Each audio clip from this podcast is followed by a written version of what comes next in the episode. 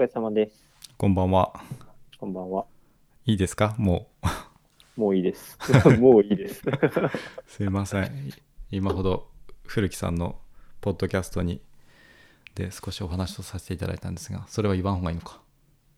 いや、いいですよ。 なんなんでもいい。ちなみにもうあの録音が始まっているんですが、あ、そうなんですか。ははいはい。い。いいですか特にこちらはあのうん。あんまりなんていうんですかね。えっと決まったものがなくてより雑談なんですけど、えー大丈夫ですよ。ここちらの声は逆にはい。逆に言っちゃいけないこととかあるのかなと思ってるんですけど。あかないんだろう仕事的にですか。あいえ、例えば共通の知り合いの話にはい特は化いし。すぎるのは良くないみたいな。ああ全然ないっすよあのもうこれ雑談なんで目的も何もないっていう感じでたなるだほどううんんとなんとなく人事とか人材とかそういった仕事に過去とか今とか関わってきた関わってるう人んを中心に多分最初話を聞いてく感じになると思うんですねうんうんうん話聞いてくっていうか一緒に話してくっていううんうんそんな中でなんかほんと最近どうっていうことを聞けたらいいなって思ってるっていう感じなんですよね了解です。はいよろでしくお願いしま古木さんの「最近どう?」もあるんですけどす。うん。 「最近どう?」の前にちょっと一個これ聞きたいなと思ってたことあるんですけど、はい、どうぞ。あの古木さん結構自分ご自身でもイベントとかを主催されたりその、ええコミュニティを作ったりうん。そのイベントに参加されたりも多いじゃないですか、参加されたりファシリテーションその仕切り側でいたりとかっていう、ええええそういう回数がすごい多いんじゃないかなと思っていて。うん。でこの新型コロナウイルス化というかこうのん今の騒動のうん。中もずっとオンラインのイベントにあの数多く参加されたり主催されたりしてたんじゃないかなと思っていてええええなんかそんな中であの感じられたことって何かあるのかなと思ってですね、まあ、例えばそのリアルと、まあ、オフラインとオンラインのファシリテーターとしての何かうん。やり方の違いだとか、まあ、何でもいいんですけどええええなんかどんなことを思ってんのかなっていう感じですざっくりなるほど。あの、まあその、仕事は研修講師なんですけど、はいはいあの、まあ仕事っていう意味では、はあの、大学の講義とかも今オンラインでやってて、ズームとかチームズとか、い。うんあうん。の、でそれが4月からゴロッと変わったので、うんうんあの、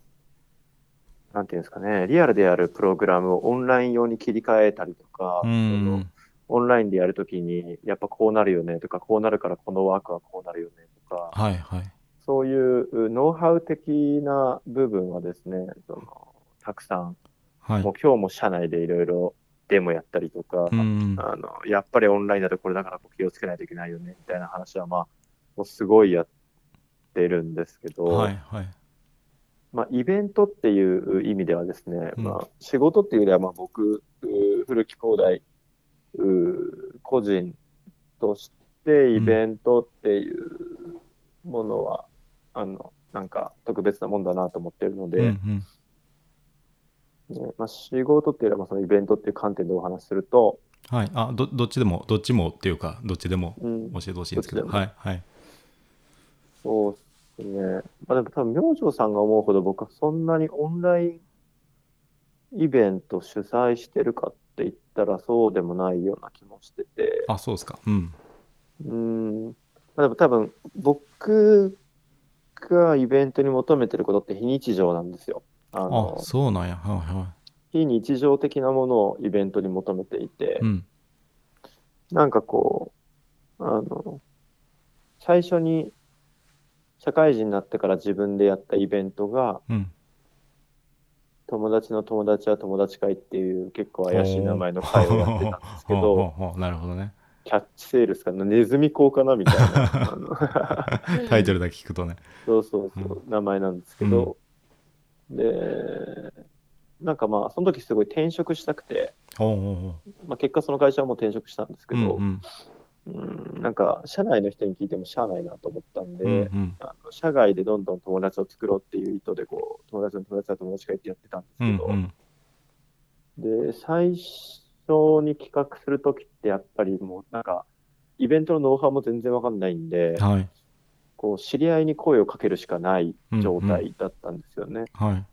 で、そうなると中学校の同級生と高校の同級生と小学校の同級生と大学の同級生に声をかけまくるということになって、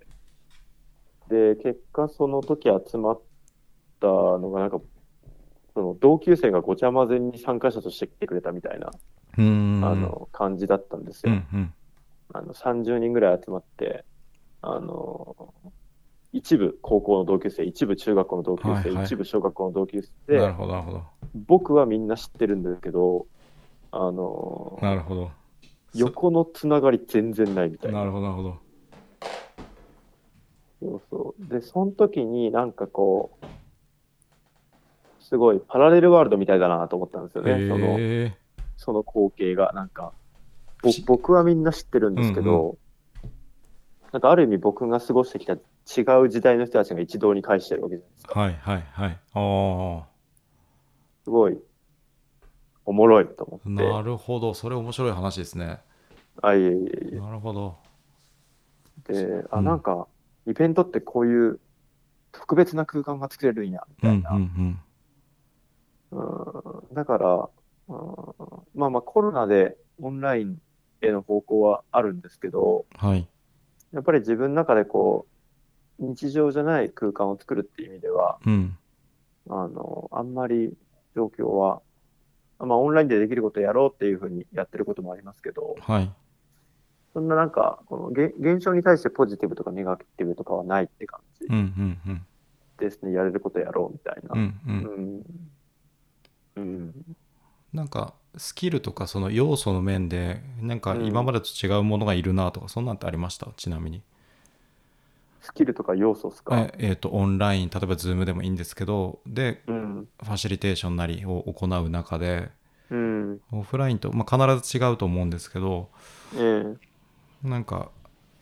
うん、普段やううんまくいくそれこそ研修の話が近いかもしれないんですけど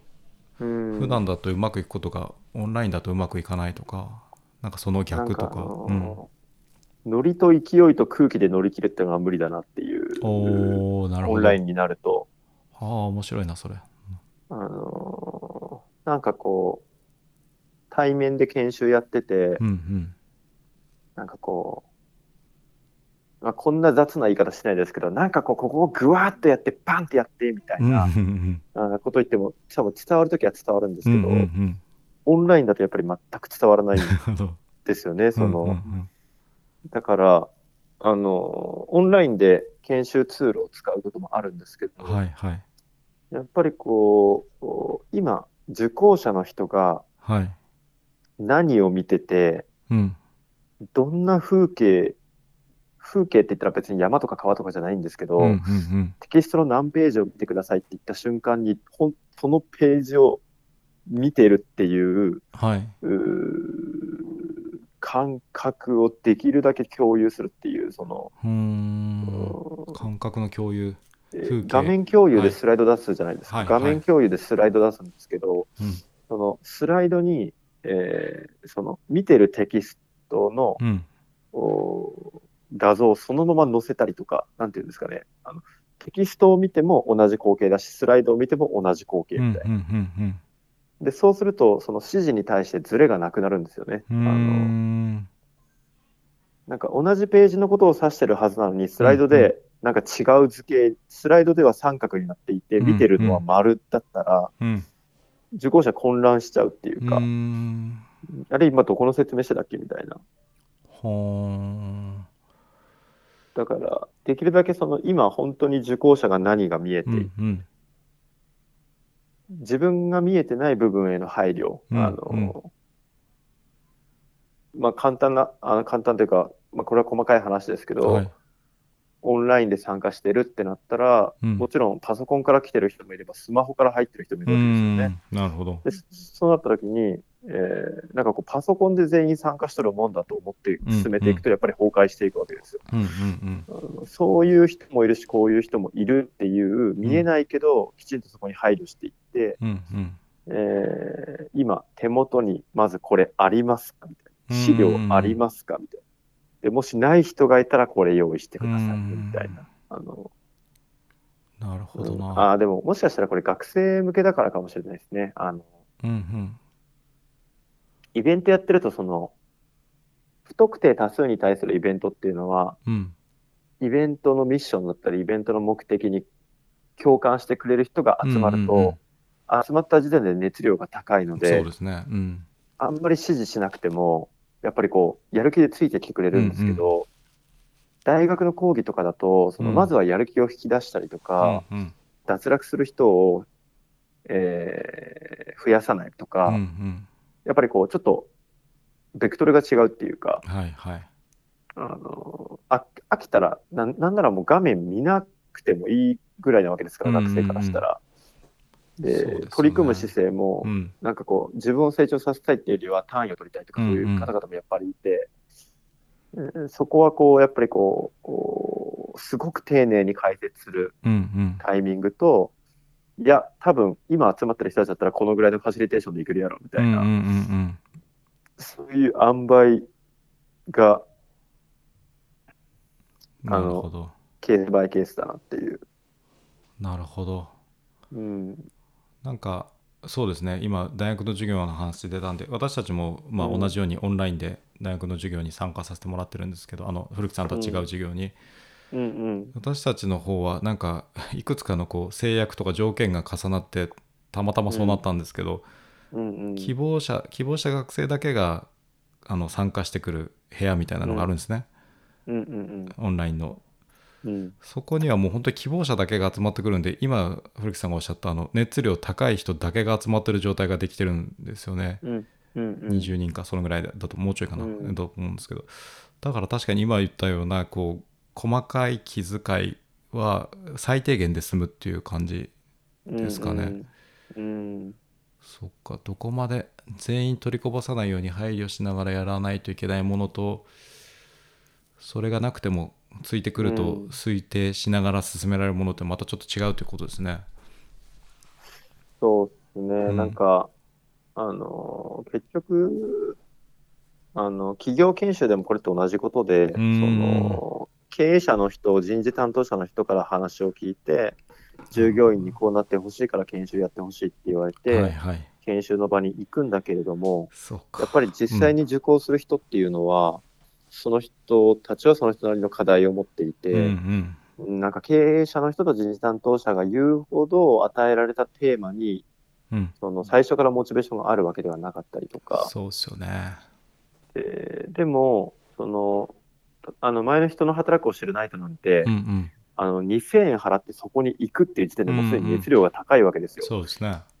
らこっちも正直やってて楽しいんですよね。その反応がすぐ返ってくるし、そうかそうか。なんかみんな真面目に自分の話聞いてくれるし、うんうんうんうんだからそういう、うーじまあ、かといって自分が楽しいと思える仕事ばっかりやっててもダメだなとうんうんうん思うので、うーそこは、そうですね、その、バランスを取っていかないといけないなとうんうんうんいう感じですね。ああそれ難しいなスキルいるな本当にファシリテーターとしてのスキルがいるところですねその辺ってなんか参加させていくっていうところねうん。めっちゃ苦手やわそれ あ めっちゃいいか。明星さんもこう、研修とかやったりするあ、ではもい講義やってるぐらいだから、依頼としては全然ありえますよね、研修やってくれて。そうですねたまにちょいちょいあるって感じですね、うーん。受けたり受けたなな受けなかったりありますけどはうんうんうん。それは、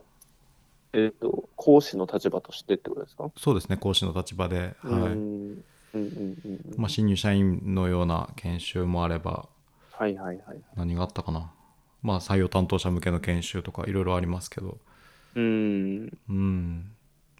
ちょっとやっぱ乗るまで時間かかるかもしれないですねうーんやっぱり依頼主と受講者が別っていう、まあ、当たり前のようで、そうですね、うん、当たり前のようでそこがずれてると、やっぱりこうんうう、んまずそのギャップを埋めるっていう作業がはい、必要になってくるので、うんうんなかなか悩ましくはないんですけどね、うんうんうんなんかまあ乗り越えるべきものだなと思いながら、はいうん。ものによりますよねその複数日程にわたるものなのかとか定期的うにん。繰り返されるものなのか、あるいはスポットで終わるものなのかうん。とかね、うん。いろいろ状況にもよりますよねね。まもあ、う難しいなうんそういう意味では一番学習効果高い、えーまあ、イベントって言うとすごいざっくりしてますけど、うんうん一番学習効果の高い学習機会っていうのは、その人が望んだタイミングで、そうですね望んだものを提供するっていうのが一うんうん番やっぱりいいので、はいあの個人主体の学びっていうものをどんどうんん受け入れていける社会であればいいなと思ううんんですけどうんう、うんーんまあ、とはいえ、じゃあやる気のある人だけが伸びてればいいかって言ったらやっぱりそうでもないのうんうんで、うんうん、難しい。まあ、特に企業とかになると、その価値観が違う人たちを詰め込まれた集団なので、まあ、そういう意味では無理があるんですけど、そうねうんうんなんかうん、この間その手伝った会社で、あこれはいいなと思ったのがもう本当うにん研修カリキュラムがもうコースというかあのうん項目がたくさん用意されていてなんかうん2色に分かれてたんですねその一覧を見せていただいたんですけどで、なええ何色はもうあのそれは数は少なかったんですけど皆さんうん必須で、ここの部署の方は必ず受けてもらいたい研修ですとうんただしそれ以外のものはもう任意で自分が受けたいと思えば受けてくださいっていうそのうん任意の研修がもう8割9割ぐらい占めてたんですねですごい数揃ってたのでうんいやこれはいいよなぁと思いながら実ううんん見てましたねそ実際その2位のプログラムっていうのはこううんうなんだろう受ける率みたいなのは高いんですかねえっなんだろとうそなんかこ大学でいう必修とはい要はうんうんあれが分かれてるみたいな感じですよねそうですね自由科目みたいはいなうんかといって大学と違って別にそれを取らなくても単位があのどうとかっていう話でもないので本当うにんまさに任意というやつなんですけどうんうんそうでもなんかやっぱ人によっては結構あのたくさん受けてる人もいるよみたいな話ちょっとあの率とか具体的なところまでちゃんと聞かなかったんですけどうんうんいてまだただコンプリートした人まではいないけど結構受ける人は受けるよみたいなところは言ってましたね。ねうんそれはなんかいいなとおっしゃる通りやっぱり望んで受けるのうがん一番効率がいいというか学習の効果としては高いと思われるので。うんねえでもそれで全然あの せっかくプログラム用意してるのに誰も受けないとかやったらきついですけどねそうですねその結構依頼される研修でもそういううんそういいう枠をいただくこともあって、はいはい要は、えーまあ、研修やってほしいと、うんうんえーただしこれは、あまあ、今の言葉を借りると自由科目だから、う んうんあのこの期間に何人集まらなかったら中止にします みたいな。でもプログラムお願いしますって言われなるて、ほどなんうんうかんドキドキしながらこうプログラムを。 うんなんか、まあでも、ゆってなんかこれ本当に必要なのかなとか思いながらこはう、あのー作ったりもするんですいけうんうん、ど、そうっかんうんうんでも今日はあのーうん、どうぞうんあ、いいですか、はいはいごめんなさい。いいえあの会社で話してて、うんあの心理学の学者さんでジョン・エル・フォランドっていう方がいるんでほすうけど、ほういそい そう。いそう いそう名前的にそうですね、はいジョン、ジョンたくさん。はいいそう はいすいませそん、のホランドさん曰くですね、はいその能力開発においては、まあ、興味と能力の相関性みたいなものがあると知っていうんうんて、あのやっぱりこう、興味があるから能力が伸びるんだよっていう、このうんおこの相関性はまず間違いなくあるっていう話をしてて、うんうんででもその人間っていうのはうん興味があることばっかりで能力を伸ばせるわけではないと、うんうんうんなんなら興味がないけど得意なことっていうのもあるよねうんはいはいだから、えー得意不得意っていう軸とはいあ要は4つのマトリックスがあるんですけど、はいはいはい得意不得意っていう軸と,、うんうんえーっと興味があるないっていう軸があるんですよね、うんうんで興味があって得意っていう分野は結構そのやってても楽しいんですけうん、ど、はいはい。興味がなくて得意っていう分野っていうのは、うんうんうんなんかある意味後天的に獲得獲得していったそれこそなんかこう、会社で部署移動になってやりたくないけど、うん経理部になって、うんなんか経理はでもできるから仕事振られるみたいな。はいはい。でも自己肯定感は上がっていかないみたういなんうん。話とかあるんですけど、うんでもやっぱり興味があることを能力として、えーで、かつそれで貢献もできたらハッピーだろうなと思ってるので、うんうん。なんかそういう意味ではこう、たまにこの企業っていう枠はい。が、なんか本当に、その個人のうん能力開発っていうものをどんどん個人の、おにとって望ましい形でこう、どんどん広げていくと、うん。まあ、そりゃ企業っていう枠に収まらなくなるよねと思うっんうんてういて、うんんだからうちの会社とか7人いるんですけど、うん。はい。まあ、経営理念でかろうじてつながってるっていう感じでう、んあまあ、信頼はしてるんですけうん。ど、はい。全然5年後、10年後に会社本当にあるんかなみうたいな、そのん。みんなこれでどんどん成長していったら、それは分離するのが一番望ましいんじゃないのとなかるほど。なるほど。っていう、なんかすごい爆発的に喋ってしまったんですけれども。ああ、そんなことないですよ。いや、聞いてました。なあの、イメージはちゃんと浮かんでましたよ。うんそうっすよね。そうですよね。あうの、んもう一つパターンがあるとすれば、その、得意か、まあ、わからないですけど、やってるうちに得意になって、得意意になってから興味が出てくるっていうこともあるじゃないですか。ある程度長い時間をかけて。ええええだそっちもあるなぁと思いながらええうんそう興味が必ずしも仕事に対してないといけないかっていうのもなかなか悩ましい問いだなぁとあってほしいなぁと思ったりもするけどみたいな感うんじうんうんのことを思ってました、なんかこううん噛んでたら味が分かってくるみたいな感じですよね。なんかそうですねよく分からずに噛んで噛み続けてたけど、うんなうんんかこれ実は美味しいなみたうんういな。んうんとかまあ得意になって褒められたり貢献自分の貢献度が感じられるようになって楽しくなってくるという、まああるいはこれ向いてるのかもって自覚し始めるっていう思い込み始めるっていうこととかうんうんまあ、いろん。なその辺がこう複合的に作用するような気もするんですけどね。うんうんうんうん。そうですねう。ん、まあ、それこそ興味のないものにうん興味を持てっていう他者からの働きかけがすごい難しいと思うんですけど、興味のないものに興味を見出していこうという主体的な関わりはすごくうん、有効な感じうん、うん。ですよね、なんか。なんかそうですね尊いな、尊み、尊みな感じですね。 尊みだわと思いながら。うん。古木さんはどうですかっていう、その僕は例えば多分どうなんかな、無感動なのかわかんないんですけどあのもともとうん多分あんま大して何にも興味がないというか熱中しないからこそ全てに興味を持つようにしてきたみたいなところももしかしたらあるかもしれなくてうんうん。わかんないですけどそ本当にそうかどうかはちょっとわからず言ってるんですけど、うんだからなんかあっさり興味がないに対してもあるっていう感じなんですよね。うんうん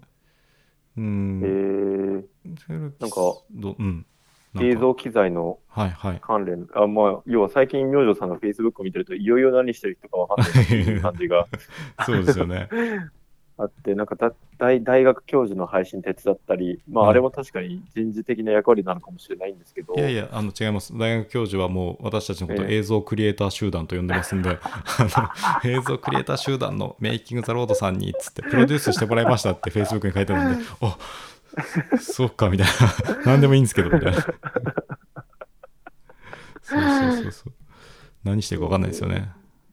なんかそういう意味では、その今の無感動っていうのうんうはん、なんか意外な感じでしたね。うんうんご本人はそういうふうに考えてらっしゃるんだなみたいまあ、もともとっていう感じですかね。今もずっとね、そうというわけではないんですが、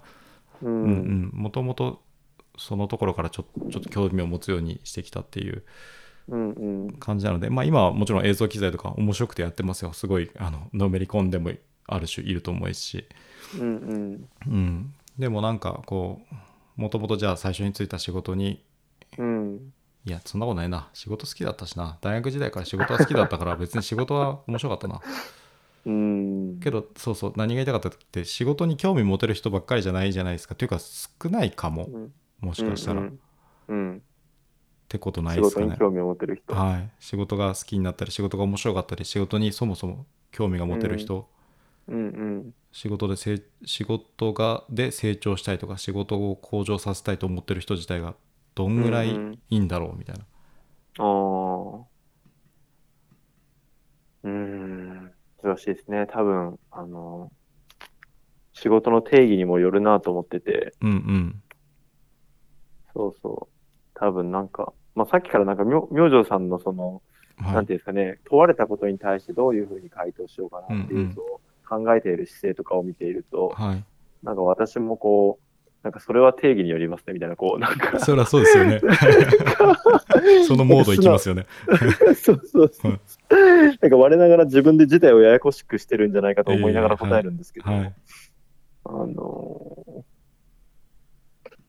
なんかワーフライワークライフバランスって言葉はあんまり好きじゃないんですけど、はい僕もですはいあのまあ、ワークとライフの二元で全部が、はいあ分けられるかってそうではなくて、うんうんでまあ、個人の意味付けが最終的には重要だと思ってるんですけど、うんうんえー僕はその人の働くでも言ってる、人の働くで言ってる仕事の定義って、働くの定義って僕の定義当てはめてるだけなんですけど、はいはいあの働くっていうのは他者への貢献だと思っていてうー、んで、それってつまり、えーじゃあその、家族のために洗濯機回すことも仕事だなと思ったりしてるんですよね。はいはいで、まあまあ、お金を得る、企業に属して、えーまあ、それも別に全部別に今お金を得るためじゃないんですけど、うんうんあの、その、そこで得たタイムスケジュールの仕方とかも、うんい家で活かすことができるし、うんうんうんそういう意味では、まあ、あの仕事っていうものをエンジンとして自分は今動いてるなっていう自覚があるので、うんうんだから、仕事、なんかこう、なんかなんですか、夜まで無給で働いても全然苦悩じゃないみたいな、そういう好きって感じじゃないんですけうど、んうんうーん好きは好きだけど、うん、まあ、うーん、もうちょっと、なんかこう、いや、仕事だりーわとか、なんか早く週末にならないかなとか、うんいや、なんか毎日9時まで残業でさ、ほんと辛いわ、みたいな、うんうんまあ、これが俗に言われる仕事好きじゃない人たちの一般概念みたいなところかもしれないんですけど、もうちょっと自由に解釈してもいいのかなと。うんうん仕事というものをう、んうんうんちょっとまあ自分で決めた定義にとらわれてるような気もするうんうんので、あーまあ究極楽しい方がいいよねって話なんですよね、はい人生楽しい方がいいよねっていうその多分ねはいまあ、かといってずっと楽しいわけじゃないんですけうん、そどうそうそうそうんなんかく、うん、自分を責めてる時間よりも自分楽しいなって思ってる時間の方が楽多い方が良くないって思ってううるんんで、うんうんで、まあ、9時5時で働いていらっしゃるんだったら、それはつまり人生の多くの時間を仕事に割いているということで、うんうん仕事を楽しく捉えられた方がいいよねっていうそうですよね感じなので、なんかこう、うん仕事を楽しめてるか楽しめてないかっていうよりは、まあ、楽しめる方向に自分の意味付けを持ってった方が、うんなんか健康的だし、うんうん取り組む価値はあるのかなっていうそうですね感じですね、なんか。うん。そうなんかうーん、うん今またこの状況でいろいろ複雑なので何うをん言ったり聞いたりするのがいいかっていうのがそれ自体がものすごい複雑なんですけどうんううんん、なんか一時好きを仕事にみたいなのも圧が結構強くていなんというかうんうん世間で感じる圧が強くてうんうんそれ言い過ぎるのもちょっと違うんじゃないかっていう思いがあってうんもちろんあの今古木さんがおっしゃった通りのことなので、うんす好きな方がいいだろうし楽しい方がいいだろうしっていううんことではあるんですけどうん何ていうんですかね何かひ一つの勢力が強くなりすぎると何ていうんですかねもともと発祥というか、発根源にあった考えというかイデオロギーというかそういうものからまたずれてくる部分もあったりするじゃないですか多分。うんうんなので何ていうんですかね好き勝手言えばいいみたいにちょっと変な話うんなってもあの好きに選べばいいとかなんかうん何でもいいみたいな、 あの自分の好きなことなら何でもいいみたいななってもちょっと違,、う違ってくるのかななんて思ってたりはしたんですけどうんね、うんうんうん今この、まあ、コロナの影響があってうん実際どのぐらい人がこう仕事を選べたりとか、うんうん仕事の中で工夫できる余地がこの騒動の前と後でどのぐらいかうんあったりなかったりするのかとか、ちょっとまだ全然わからないんですけどうんうんそう、うん、今言いながら何どこに向かってるか分からずに喋ってますけどねとりあえずあいえいえはいいえ。なんかその、やっぱりその、生活を支える上での収入をいただいているというこうんうんとに対するありがたさは増えたかなと思っていて、そうですねうん今のこの、うん環境下でもちゃんと給料をいただけるということに、ありがたみは増したなと思ってるんですけど、そうですね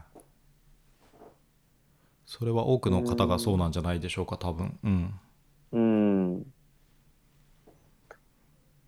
まあそうですね。まあ。うーん。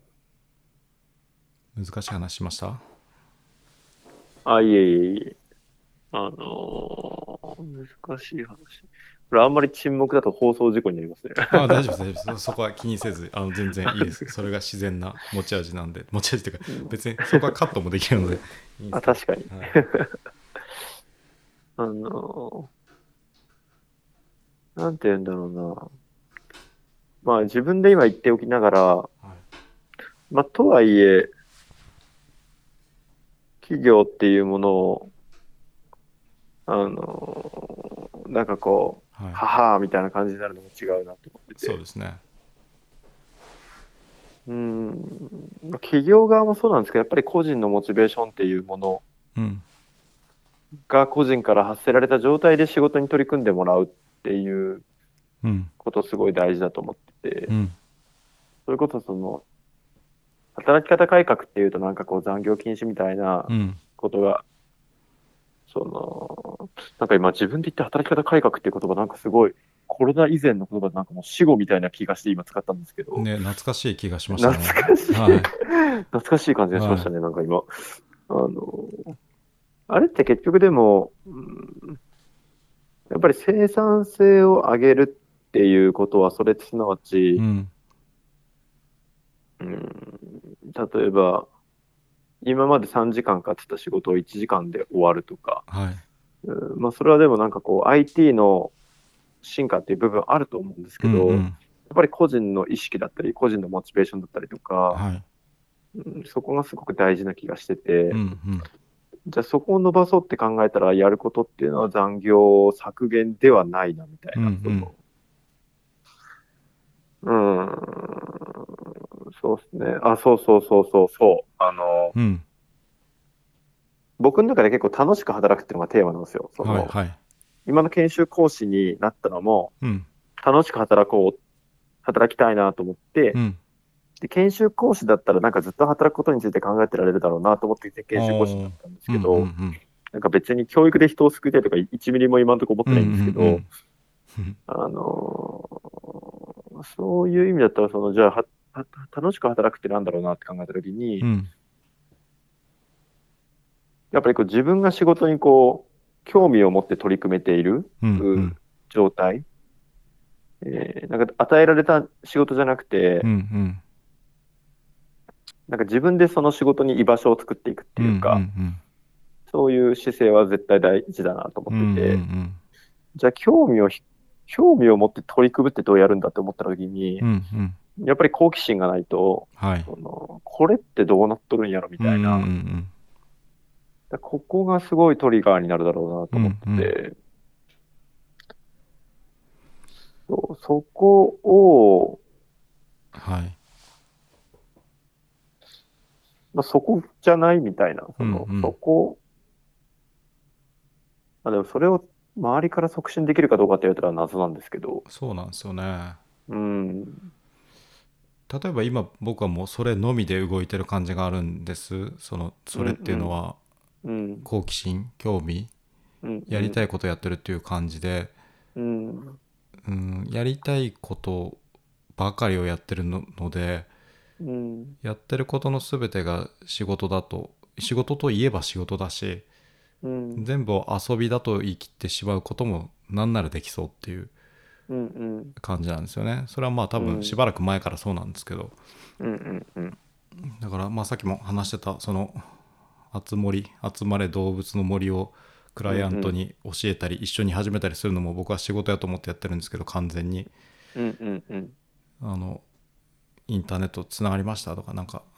うん任天堂オンラインなんか加入しましたかみたいな島に遊びに行けないんですけどみたいなこうやり取りをしながら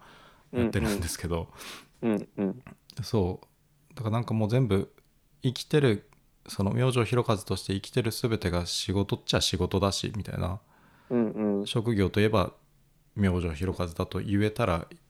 一番いいかもなというふうには思ってるんですねうんうんうん。ただじゃあみんなそんなことできるかっていうのとどの業態どの職種の人もそんな働き方ができるかっていうとうんそうでもないだろうなと思った時にうんうん。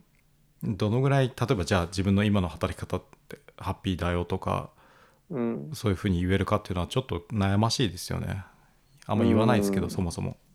うんうん無責任に言えないしうん。うん。だからそうっすね。だから結構割とこうフリ独立したいんですけどみたいな相談もたまにいただくんですけどうん。多分ほぼほぼ基本的には止めますね止める 止めるっていうかあの止める。止めるっていうかちょっと大丈夫っていう心配を提示するって感じですねうん。あのよほどの理由がなければす進めないとまで言わないななんていうかな、まあ、感覚的に止められてもやるぐらいじゃないとうん。フリー厳しくないみたいなところもあるんかもしれないですけど、うんうんうん。うん、